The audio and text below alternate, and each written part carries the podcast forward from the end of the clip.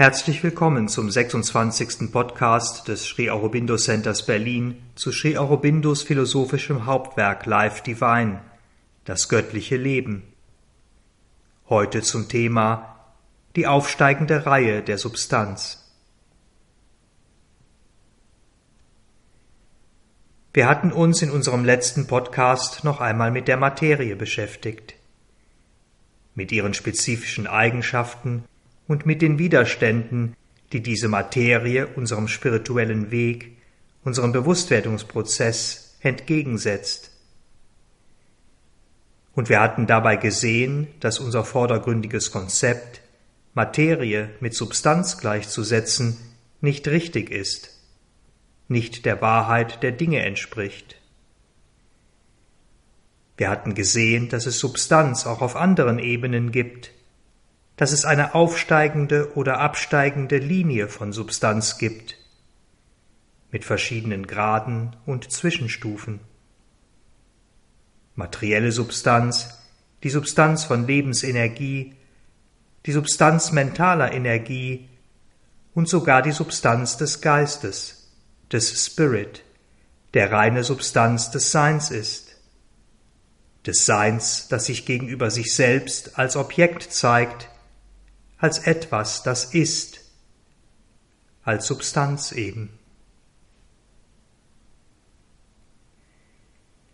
Gewöhnlich aber, und das ist ganz natürlich, denken wir Menschen, wenn wir den Begriff Substanz verwenden, zunächst einmal an Materie, an materielle Dinge und Phänomene. Denn wir verbinden Substanz im Allgemeinen mit bestimmten Eigenschaften mit Festigkeit, Stabilität, Dauerhaftigkeit, mit etwas, das wir greifen, fassen, berühren können und das dieser Berührung einen bestimmten, soliden Widerstand, einen Druck entgegensetzt. Und diese Wahrnehmung, diese, sagen wir, Haltung unseres gewöhnlichen Bewusstseins gegenüber Substanz, entspricht auch dem Grund, dem Ziel, für das Materie überhaupt kreiert wurde, in die Schöpfung gebracht wurde. Denn Substanz nimmt die materielle Form genau deshalb an, wird deshalb Materie, damit das Bewusstsein in einer objektivierten Schöpfung feste, verhältnismäßig langlebige und damit verlässliche Formen vorfindet. Formen, die das mental betrachten, analysieren, mit denen es umgehen kann und die das Leben formen und verarbeiten kann, ohne dass sie sich gleich wieder in Luft auflösen. Und so ist die Sinneswahrnehmung, die uns mit dieser gröbsten und dichtesten Ebene verbindet, die alten Veden bezeichneten sie mit dem Begriff Erde, die Berührung der konkrete, direkte Kontakt. Alle anderen Sinneswahrnehmungen Schmecken, Riechen, Hören, Sehen beruhen auf einer subtileren, weniger unmittelbaren, weniger materiellen Verbindung. Und wir sehen oder ahnen hier schon eine ganz bestimmte Folge, eine Entwicklung vom dichtesten festesten zum feinsten, subtilsten, von der gröbsten zur reinsten Substanz. Materie, das materielle Prinzip, ist die erste Stufe. Oder, wenn man es umgekehrt als Prozess der Verdichtung sieht, die letzte.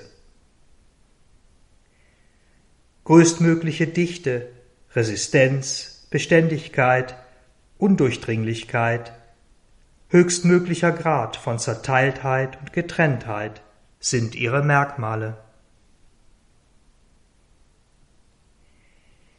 Und wenn wir unseren Blick nun nach oben wenden, wenn wir sozusagen die Leiter, die von Materie zu Geist führt, emporklettern, dann wird klar, dass die aufsteigende Linie der Substanz dadurch gekennzeichnet ist, dass diese Merkmale der Materie immer stärker abnehmen, und das Gegenteil dieser Merkmale immer stärker nach vorne tritt, bis hin zur reinen spirituellen Selbstausdehnung. Anders gesagt oder konkreter, die Bindung an die Form, an eine festgelegte, klar bestimmte Form wird immer lockerer, freier. Die Substanz und die Kraft dieser Substanz werden feiner, subtiler, flexibler. Substanz vermischt sich, durchdringt sich, passt sich an. Es kommt zu Austausch, Variation, Verwandlung oder Umwandlung, zu Vereinigung.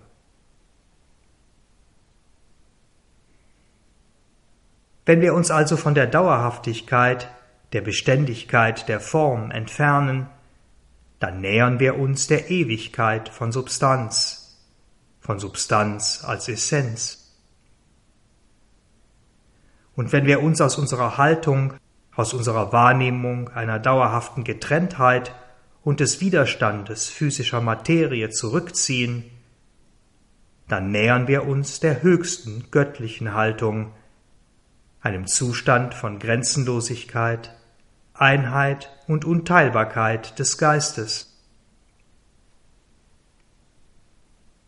In Materie konzentriert sich Chit oder bewusste Kraft so massiv wie nur möglich, um anderen Konzentrationen dieser Kraft zu widerstehen und sich davon abzuheben.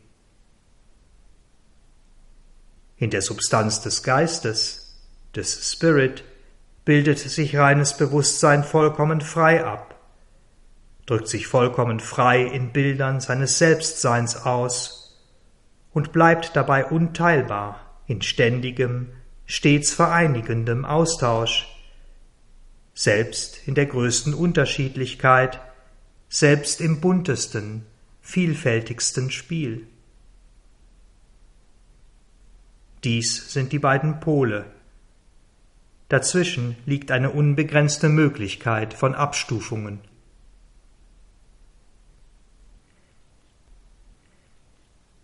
Diese neue Sicht, dieser erweiterte Blick auf Substanz mit ihren verschiedenen Graden von Feinheit, ist für uns von erheblicher Bedeutung.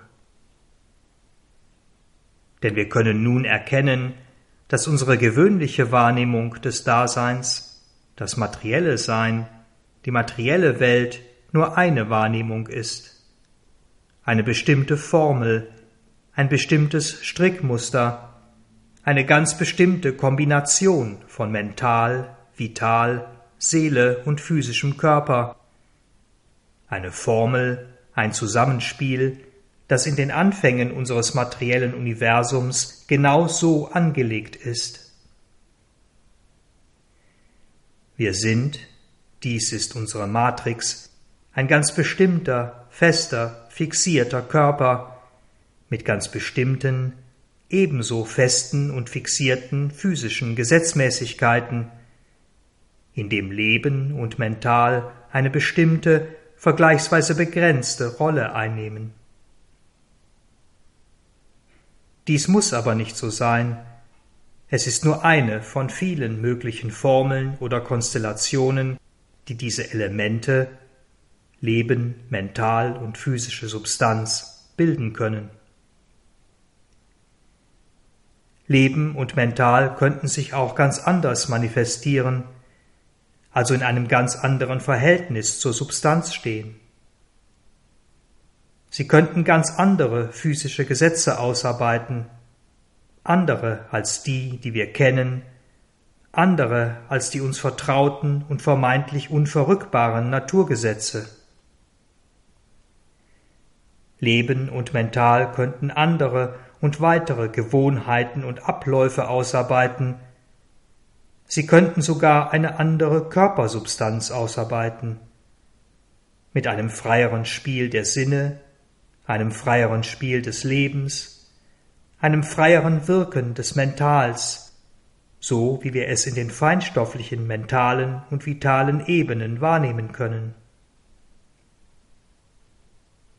Und wenn wir über außerirdisches materielles Leben spekulieren, wenn wir außerirdische Lebensformen erfinden, ihnen eine Gestalt geben, dann denken wir sehr oft genau in diese Richtung. Auch wenn wir die Grundlage von Leben, von Existenz immer noch in unseren materiell universalen Gesetzen verorten. Wir stellen andere Formeln für physisches Leben her, suchen nach einem anderen, in aller Regel freieren und flexibleren Verhältnis zwischen Mental, Leben und physischer Substanz. Wir suchen andere physische Gesetzmäßigkeiten. Und so sind Tod, Zerteilung, Getrenntheit, so ist der Widerstand, den Substanz anderer Substanz entgegensetzt, so ist das gegenseitige sich Ausschließen von verschiedenen Objekten der einen bewussten Kraft nur die Formel unserer Existenz, unseres physischen Daseins. Die doch sehr enge Begrenztheit der Sinne, die Begrenztheit auf einen doch sehr kleinen Aktionsradius, die sehr beschränkte Dauer und Kraft der Lebensimpulse und unseres Wirkungskreises, die ausgeprägte Dunkelheit, die eingeschränkten Bewegungsmöglichkeiten, all die engen Grenzen und Fesseln, die unser Körper unserem Mental, unseren mentalen Ideen, Vorstellungen, Idealen auferlegt, all dies ist das Ergebnis dieser Formel, die im Urgrund der Evolution angelegt ist. Ist das, was unser animalischer Körper unserem höheren Wesen aufzwingt. Aber, um dies nochmals zu betonen, diese Wirkweise, diese Daseinsweise ist nicht der einzig mögliche Rhythmus, das einzig mögliche Zusammenspiel der verschiedenen Elemente der kosmischen, der universalen Natur. Wir wissen um höhere Zustände, höhere Welten, und wenn die Gesetze dieser Welten sich in uns, in unserem Dasein manifestieren könnten, dann könnte es auch hier, in der Menschheit, in unserem Körper, ein konkretes Wirken des göttlichen Mentals und der göttlichen Sinne geben. Die Evolution könnte eine Art göttlich-menschlichen Körper hervorbringen. Die Erdenmutter könnte in uns, in einem verklärten, umgestalteten menschlichen Körper ihre Göttlichkeit offenbaren.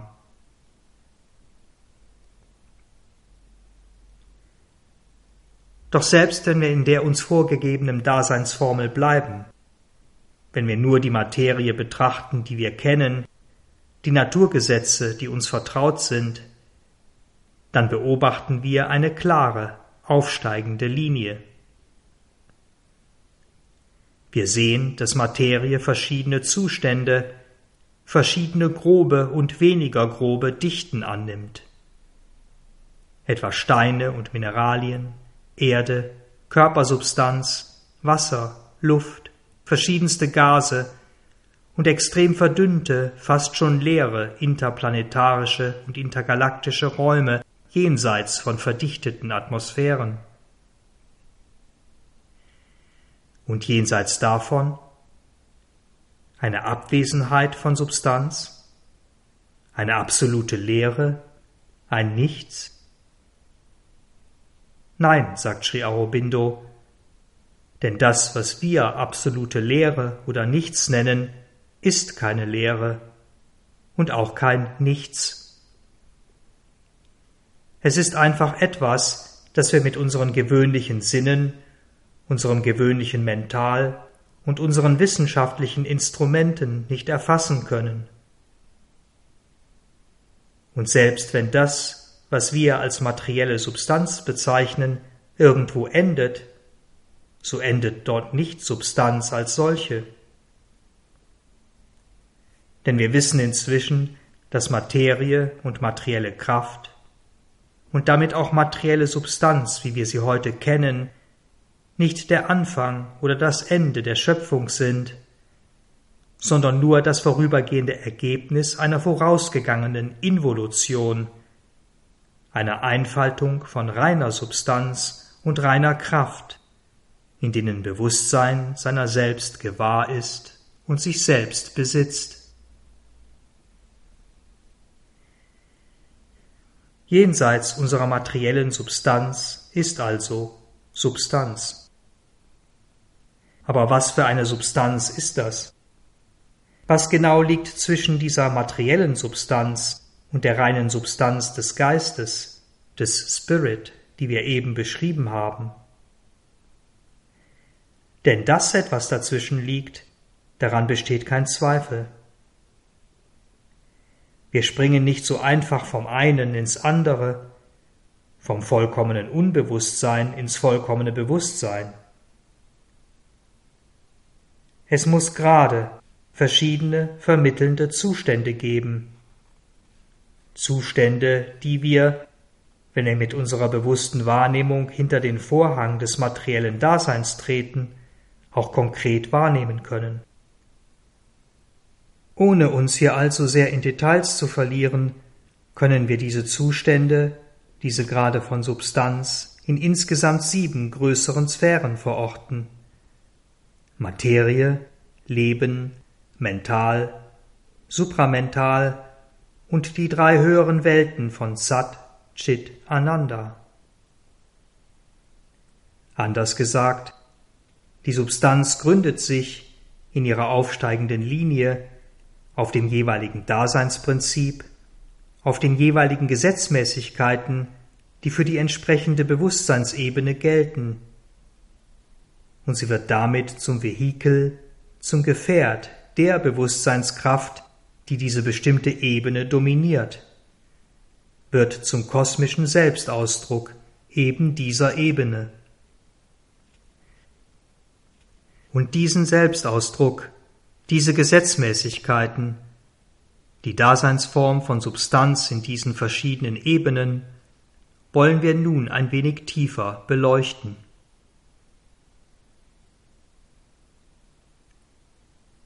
Hier in unserer materiellen Welt, im materiellen Universum, gründet sich alle Existenz, alles Sein, alles Leben, alle Sinneswahrnehmungen, alles Denken auf Materie, auf materieller Substanz. Materie ist der Anfang, die Basis. Und alles, was ist, alles, was lebt, fühlt oder denkt, gehorcht den Gesetzen, die die Materie ihm auferlegt, passt sich in all seinen Wirkweisen an dieses ursprüngliche Prinzip an. Denn selbst wenn Leben und Denken andere Sphären erklimmen, wenn sie in andere, in die ihnen eigenen Bereiche gehen, etwa ins reine Philosophieren, so müssen sie sich immer auf die eine oder andere Weise auf dieses materielle Daseinsprinzip beziehen, es in Betracht ziehen, es zum Gegenstand ihres Wirkens machen. Die Sinne wirken durch physische Instrumente, durch unsere Augen, Ohren, durch unsere Nase und andere Sensoren. Das Leben, die Lebenskraft wirkt durch unser physisches Nervensystem und bestimmte Organe. Und das Mental denkt zunächst einmal im Rahmen des materiell Möglichen. Und selbst wenn es darüber hinausgeht, im reinen Denken, arbeitet es mit Daten und Informationen, die ihm unsere gewöhnlichen Sinne unmittelbar oder über wissenschaftliche Forschungen oder Erkenntnisse zuliefern. Aber, und dies ist sehr wesentlich, diese materiellen Bezüge, diese Begrenztheiten sind nicht im Leben oder im Mental und auch nicht in Sinneswahrnehmung selbst angelegt. Sie gehören nicht zum eigentlichen Wesen dieser Dinge. Denn wenn wir genauer hinsehen, dann sind unsere physischen Sinnesorgane, sind etwa Augen oder Ohren nicht die Schöpfer von Sinneswahrnehmungen, sondern Empfänger, Instrumente, wie etwa ein Radio, das Schallwellen aufnimmt, abbildet und umwandelt, aber diese nicht selbst kreiert. Unser Nervensystem und unsere Organe sind nicht die Schöpfer von Lebensenergien, sie sind Instrumente, Instrumente, die diese Flüsse, diese Energien verarbeiten, die bestimmte Reaktionen erzeugen, die bestimmte Handlungen durchführen. Und, was wir sehr oft vergessen oder als selbstbewusste mentale Wesen auch nicht unbedingt immer wahrhaben wollen, unser Gehirn ist keineswegs der Schöpfer von Gedanken, sondern ebenfalls nur ein Instrument, ein Radioempfänger, der Gedanken aufnimmt, ihnen Form und Gestalt gibt, ihnen einen besonderen Ausdruck verleiht. Es ist, wie Sri Aurobindo es ausdrückt, eine notwendige Einrichtung, eine Art Gerät des kosmischen Mentals. Oder anders gesagt, all diese Instrumente, all diese materiellen Vorrichtungen sind von einem göttlichen kosmischen Willen im materiellen Universum erschaffen worden, eingerichtet worden, mit dem Ziel, hier in diesem Universum, in dieser Welt, eine physische Beziehung zwischen Wahrnehmung und einem bestimmten, davon getrennten Objekt herzustellen. Sie sind die Schöpfung eines göttlichen kosmischen Willens, der hier in unserer Welt ein bestimmtes Gesetz, eine bestimmte Gesetzmäßigkeit der einen bewussten Kraft etablieren will. Ein materielles Gesetz, eine materielle Formel. Dieses bestimmte Gesetz, diese bestimmte Gesetzmäßigkeit aber ist, wie die Bezeichnung schon sagt, kein absolutes Gesetz, kein fundamentales, grundlegendes Gesetz. Es ist ein konstruktives Prinzip, eine Konstruktion, die notwendig ist, damit sich Geist, Spirit in einer Welt von Materie, in Materie selbst entwickeln und entfalten kann. Treten wir nun in die Lebenswelten ein, also in die Lebenswelten an sich, in die feinstofflichen Lebenswelten und nicht in das Leben, das in der Materie, in materiellen Formen gefangen ist, so ist der bestimmende Faktor nicht mehr die Form, die materielle Substanz, sondern eben Leben und damit bewusstes Begehren. Wir befinden uns dort in einer Ebene, in der die Formgebung nicht mehr materiellen Gesetzmäßigkeiten unterliegt, dem Wirken einer materiellen Kraft, sondern in der der Ausdruck, die Gestalt von einer bewussten kosmischen vitalen Energie, von einer Bewegung von vitalem Streben oder Begehren bestimmt wird. Konkret gesagt, wenn ich in dieser Welt fliegen will, dann formt sich ein Körper, der fliegen kann. Wenn ich für etwas mehr als zwei Arme benötige, dann formen sich vier oder sechs davon. Wenn ich mich nach einer schönen Blumenwiese sehne, dann entsteht sie, ist sie da. Und so ist es für den Wesensteil in uns, der diese Ebene repräsentiert, unglaublich schwer zu verstehen, dass das, was wir uns wünschen, nicht auch sofort geschieht, konkrete Gestalt annimmt. Nicht nur, aber vor allem bei kleinen Kindern, die noch genau diese Durchlässigkeit besitzen, die die Verbindung zu dieser ja zauberhaft schöpferischen Ebene noch haben, spürt man diese Verwunderung, dann die Enttäuschung und die damit verbundene Ungeduld noch recht häufig. Hör auf zu träumen, sei doch realistisch, heißt es. Eigentlich müsste man sagen, sei doch materiell.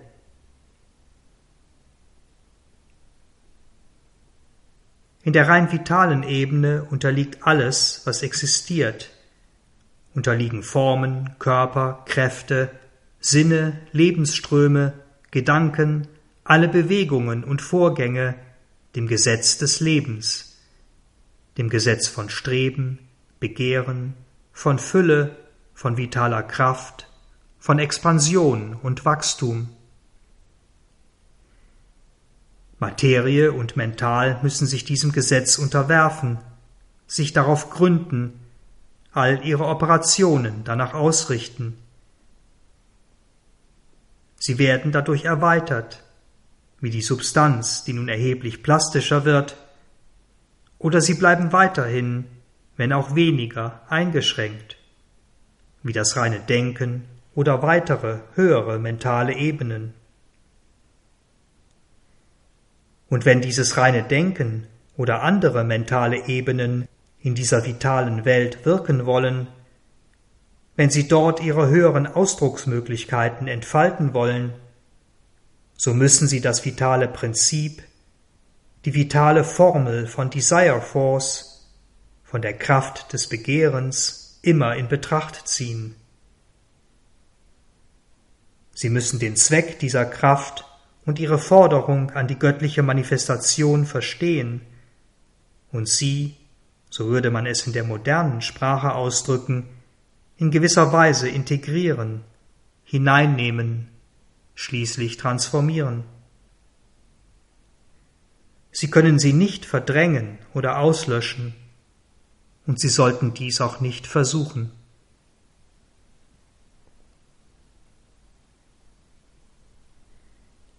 Wenn wir nun auf die rein mentale Ebene gehen, also auf die wirklich mentale Ebene und nicht in ein Mental, das sich in einem Körper befindet und sich dessen gewahr ist, so beobachten wir dasselbe Prinzip.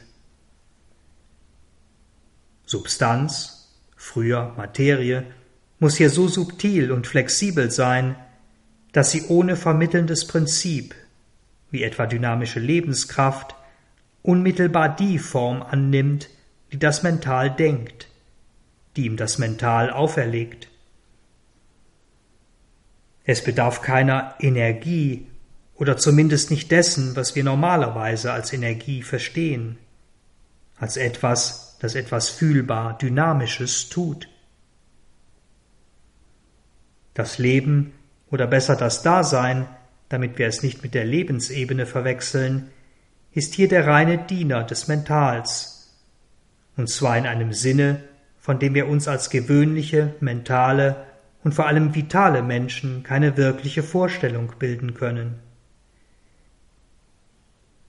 Wir müssen tatsächlich in diese Ebene, in unser wahres inneres Mental oder in die Ebenen jenseits unseres gewöhnlichen Mentals eintreten oder wirklich bewusst mit unserem seelischen Wesen verbunden sein, um dieses Wirkungsprinzip und damit auch die Seinsweise dieser Welten tatsächlich zu verstehen.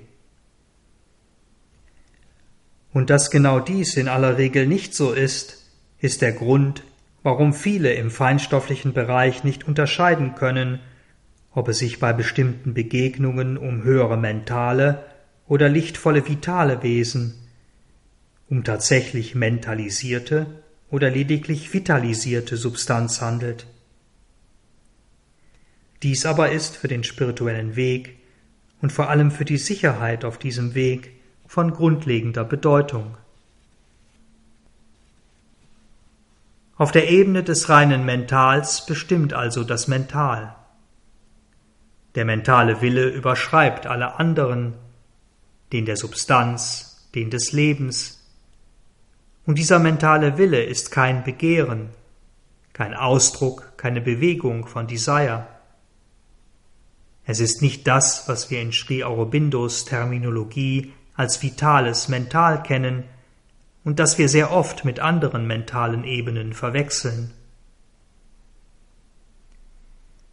Und wenn wir nun noch höher steigen würden, in die supramentalen Welten oder in die Welten von Sat Chit Ananda, in die Welten reiner Seligkeit, reiner bewusster Kraft, reinen Seins, dann würden wir sehen, dass deren Daseinsprinzipien, dass deren Wirkweisen das Mental als dominantes Prinzip ablösen.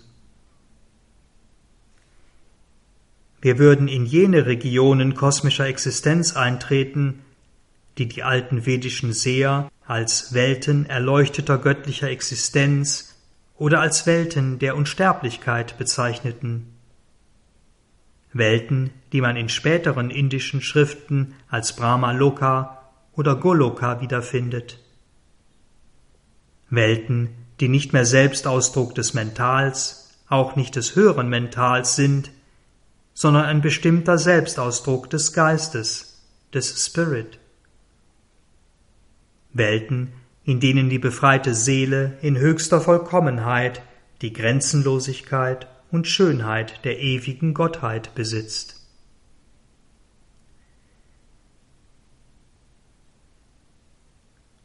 Das Prinzip, das all diesen Ebenen, das der gesamten aufsteigenden Linie, der aufsteigenden Erfahrung, der aufsteigenden Vision zugrunde liegt, ist, dass alle kosmische Existenz eine komplexe Harmonie verkörpert. Für uns ist kosmische Existenz in aller Regel das, was wir in unserem materiellen Universum sehen. Und der gewöhnliche Mensch ist damit in aller Regel auch zufrieden. Er fühlt sich darin sicher und verortet. Aber Sein, Bewusstsein, Kraft und Substanz an sich gehen darüber hinaus, steigen in immer höhere Ebenen hinauf, und je höher sie steigen, umso weiter, lichtvoller, kraftvoller werden sie. Sein dehnt sich immer weiter aus, Bewusstsein nimmt sich als immer weiter, größer, freudvoller wahr. Kraft wird zunehmend intensiver, schneller, wonnevoller, Substanz subtiler, plastischer, elastischer, flexibler. Und, was wir als gewöhnliche Menschen oft ganz anders verstehen, das subtilere, vermeintlich zartere ist gleichzeitig auch das machtvollere, das im wahren Sinne konkretere, festere, wirklichere. Es ist freier, weniger gebunden als das Grobe, es hat eine größere Beständigkeit, ist dauerhafter und es verfügt über größere Möglichkeiten, größeres Potenzial, hat eine größere, wenn man es so ausdrücken will, Bandbreite, ist plastischer. Jede Stufe, jede Ebene des Seins eröffnet uns ein höheres, weiteres Bewusstsein, und eine in jeder Beziehung reichere Welt.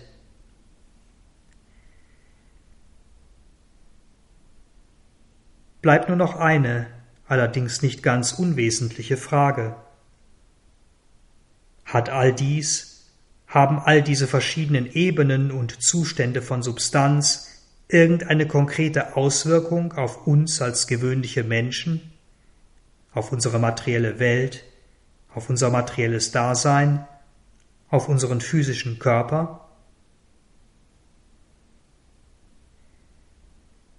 Tatsächlich würden diese Ebenen, diese Zustände unsere physische Welt nicht im geringsten beeinflussen, wenn sie voneinander getrennt wären.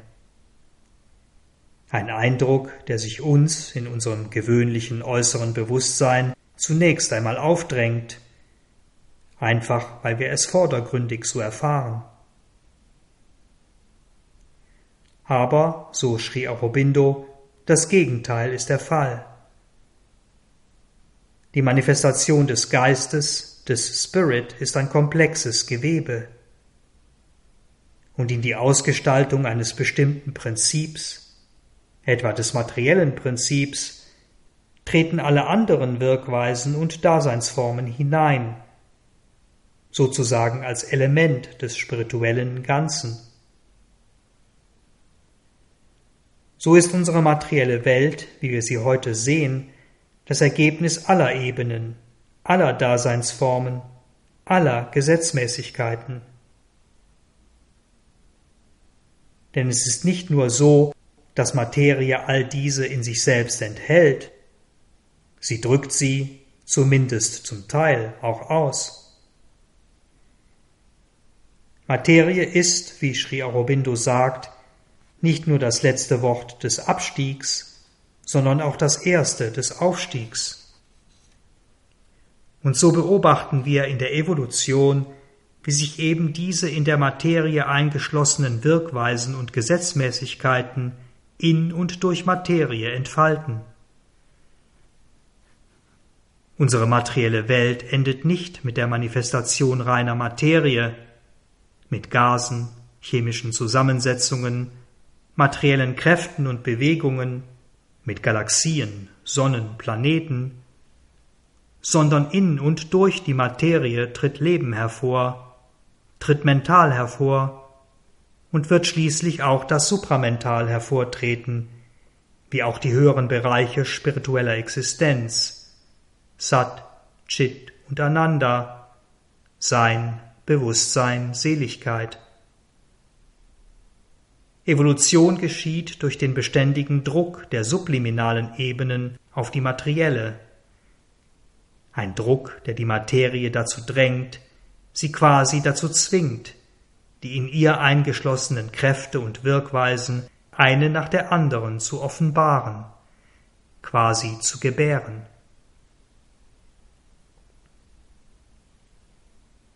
Die Evolution endet also nicht mit der Materie, aber sie endet ebenso wenig damit, das Leben mental, supramental, Spirit in einer eher zögerlichen, widerstrebenden Materie hervortreten und sich durch sie mehr oder weniger deutlich ausdrücken. Denn in dem Maße, in dem diese Kräfte erwachen, in dem sie aktiver werden, in dem Maße, in dem sie den Ausdruck ihrer eigentlichen Möglichkeiten suchen, wächst auch der Druck der diesen Kräften entsprechenden höheren Ebenen. Ihr Insistieren, ihr Drängen, ihre Macht und auch ihr konkretes Einwirken werden immer stärker, immer wirkungsvoller. Und so treten diese neuen Prinzipien und Kräfte nicht nur gewissermaßen eingezäunt und gebändigt aus der Materie hervor, sondern sie steigen auch in die Materie hinab, und zwar in ihrer ursprünglichen, charakteristischen Macht, in ihrer vollen Kraft und Blüte. Und deshalb muss sich das Materielle, muss sich ganz konkret unser physischer Körper immer weiter öffnen, muss immer mehr in der Lage sein, diese neuen, hinabsteigenden Kräfte und Energien zu tragen und auch zu ertragen. Dies ist ohne Frage das Zeichen, die bestimmende Formel unserer heutigen Zeit. Der Druck von oben, wenn man es so ausdrücken will, nimmt zu, immer mehr und vor allem immer schneller. Und es ist nicht mehr nur der Druck der höheren mentalen Ebenen, der Druck der Götter, es ist nun auch und vor allem der Druck des supramentalen Bewusstseins, den wir, den unser Körper, aber auch unser Vital und unser Mental bewusst oder unbewusst spüren. Im Januar 1970 betonte die Mutter am Beispiel einer konkreten Situation, dass ihr einziges Handeln, ihre einzige Art, auf Menschen in irgendeiner Weise einzuwirken, in diesem Druck, Pressure besteht. Kein Überzeugen, kein Argumentieren, kein Mentalisieren, keine Sprache, nur dieser Druck. Das Ziel To make them abdicate their little person um sie dazu zu bringen, ihre kleine Person aufzugeben. Und weil, Zitat, nicht alle von ihnen im allgemeinen Sinne bereit sind, tue ich das, was das Bewusstsein tut. Ich wende den Druck an und sage nichts. Ich warte. Der Druck ist das Beste, denn sie verstehen nicht, was du denkst, sie verstehen nicht, was du sagst. Sie verstehen, was sie in ihren Köpfen haben. Sie verändern die Bedeutung der Worte. Mutter beschreibt einen Fall. Satprem. Ja, das ist wahr. Das ist mir aufgefallen. Sie verstehen es als persönlichen Angriff. Mutter. Genau. Aber überall ist genau dies die Schwierigkeit. The person first. Die Person zuerst. Dies verdirbt alles. Satprem. Du sagst die Wahrheit objektiv, wie du sie siehst, und es ist, als ob du sie angreifen würdest. Mutter. Ja, als ob ich sie angreifen würde. Wir müssen also warten und warten, bis sie reif sind. Es wird viel Zeit verschwendet, verstehst du? Es ist besser, nichts zu sagen. Wende den Druck an. Oh, ich bin schonungslos.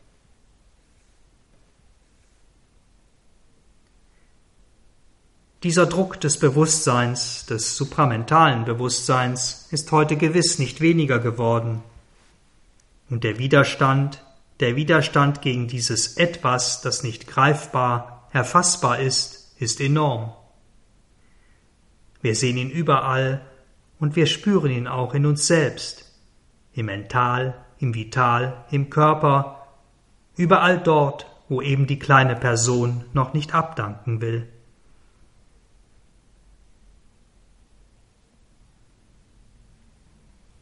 Wenn wir Menschen also tatsächlich in unserer Entwicklung an die Möglichkeiten gebunden wären, die unser grobstofflicher materieller Körper bietet, dann könnten wir im Grunde kaum mehr erreichen als das, was wir aktuell sind. Aber, und dies ist eine Entdeckung der alten okkulten Wissenschaften, selbst unser physischer Körper, unsere Substanz ist mehr als das, was wir gewöhnlich dafür halten.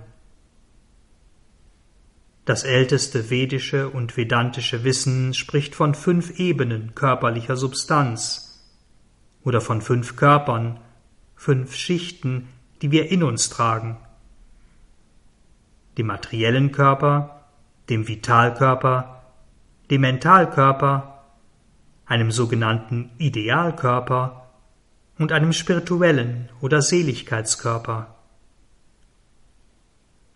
In einem der Eingangszitate zum heutigen Kapitel in der Taitriya Upanishad heißt es dazu, Es gibt ein Selbst, das aus der Essenz von Materie besteht. Es gibt ein anderes inneres Selbst des Lebens, das das andere füllt. Es gibt ein anderes inneres Selbst des Mentals, es gibt ein anderes inneres Selbst des Wahrheitswissens. Es gibt ein anderes inneres Selbst der Glückseligkeit.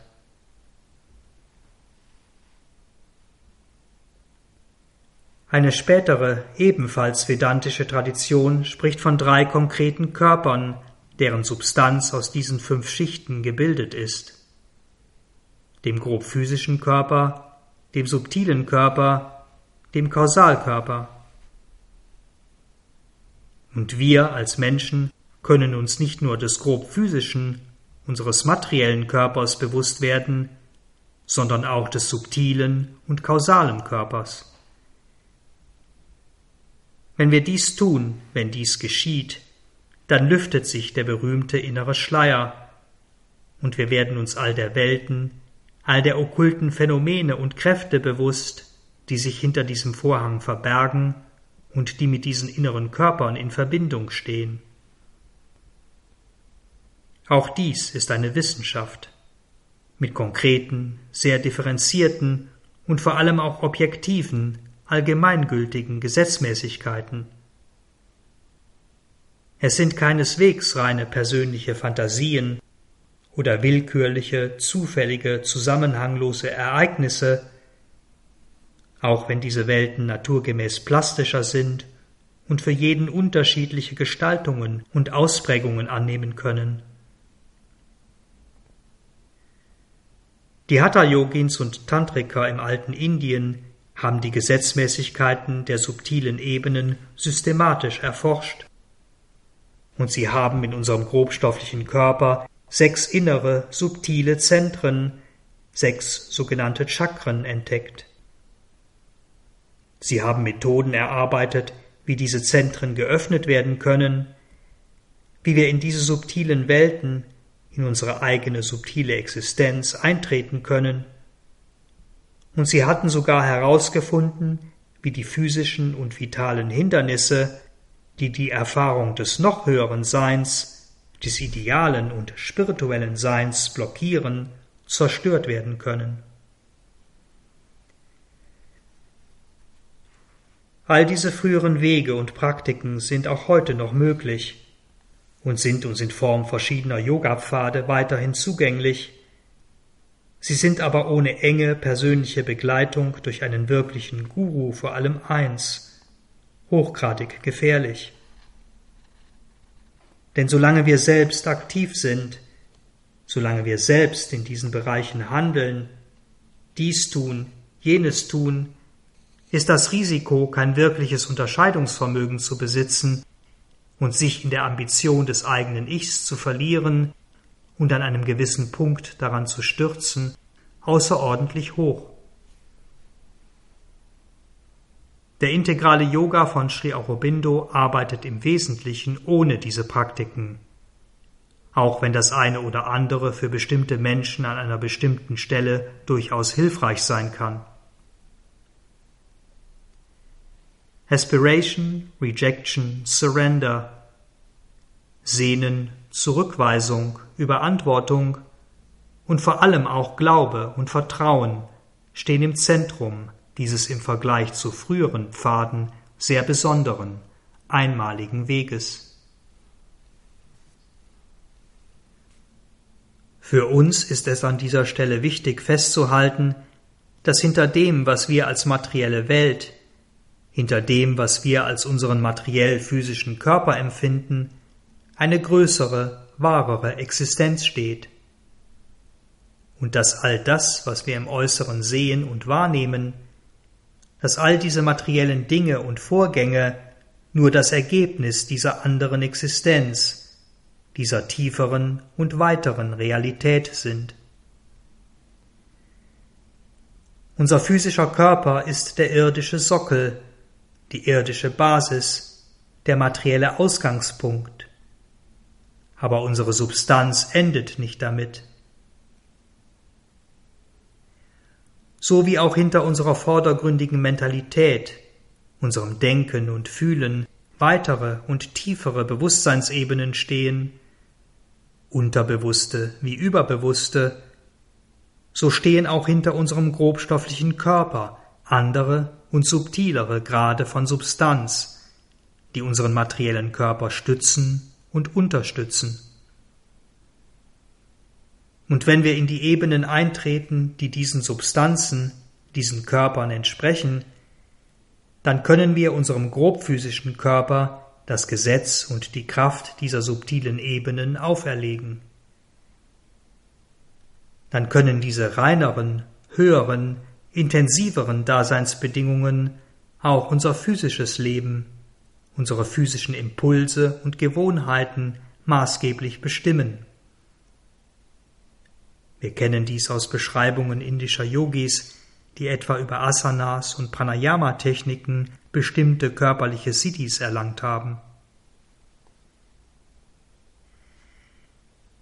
Die Entwicklung einer edleren physischen Existenz jenseits unserer animalischen Natur von Geburt, Leben und Tod, jenseits von Störungen und Krankheiten, jenseits unserer armen und unbefriedigten vitalen Gelüste, ist dann nicht mehr nur ein Traum, sondern eine realistische Möglichkeit.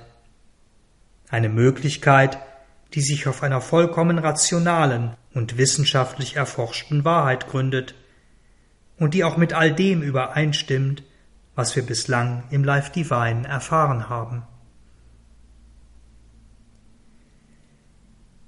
Und deshalb können wir heute im Ergebnis für uns festhalten, dass der Aufstieg des Menschen vom rein physischen zum supramentalen auch die Möglichkeit eröffnen muss, diesen Aufstieg in der Substanz und nicht nur in der Mentalität, im Mental durchzuführen.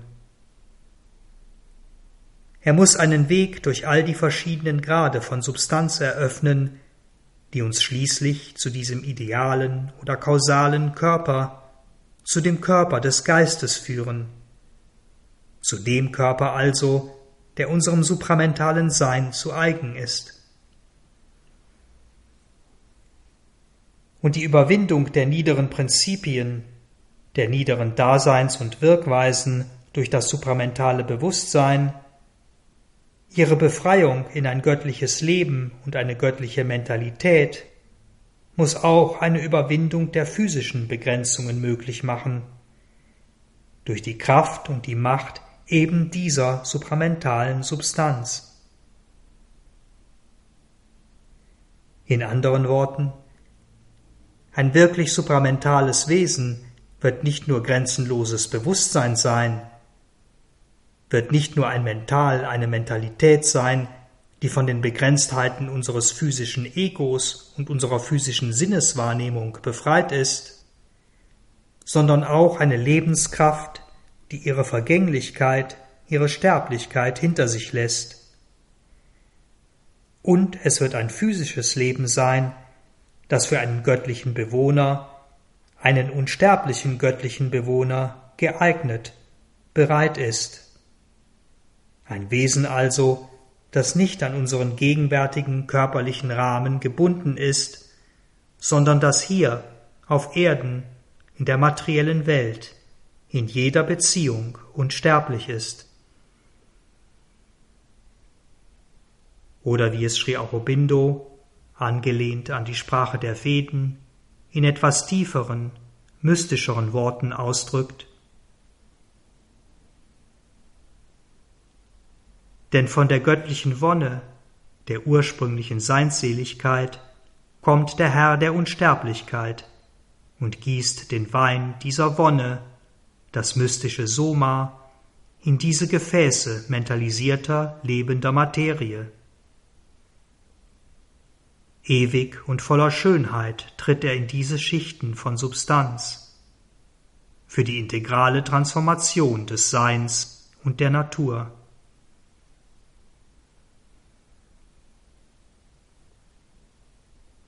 Vielen Dank fürs Zuhören. Habt weiter einen schönen Tag oder Abend. Wir hören uns wieder beim nächsten Kapitel, der siebenfache Akkord des Seins. Uns, das Sri Aurobindo Center Berlin, findet ihr unter www.shcb.de, wo auch weitere Texte, Vorträge und andere Beiträge zu Sri Aurobindo und Sri Aurobindos Yoga eingestellt sind.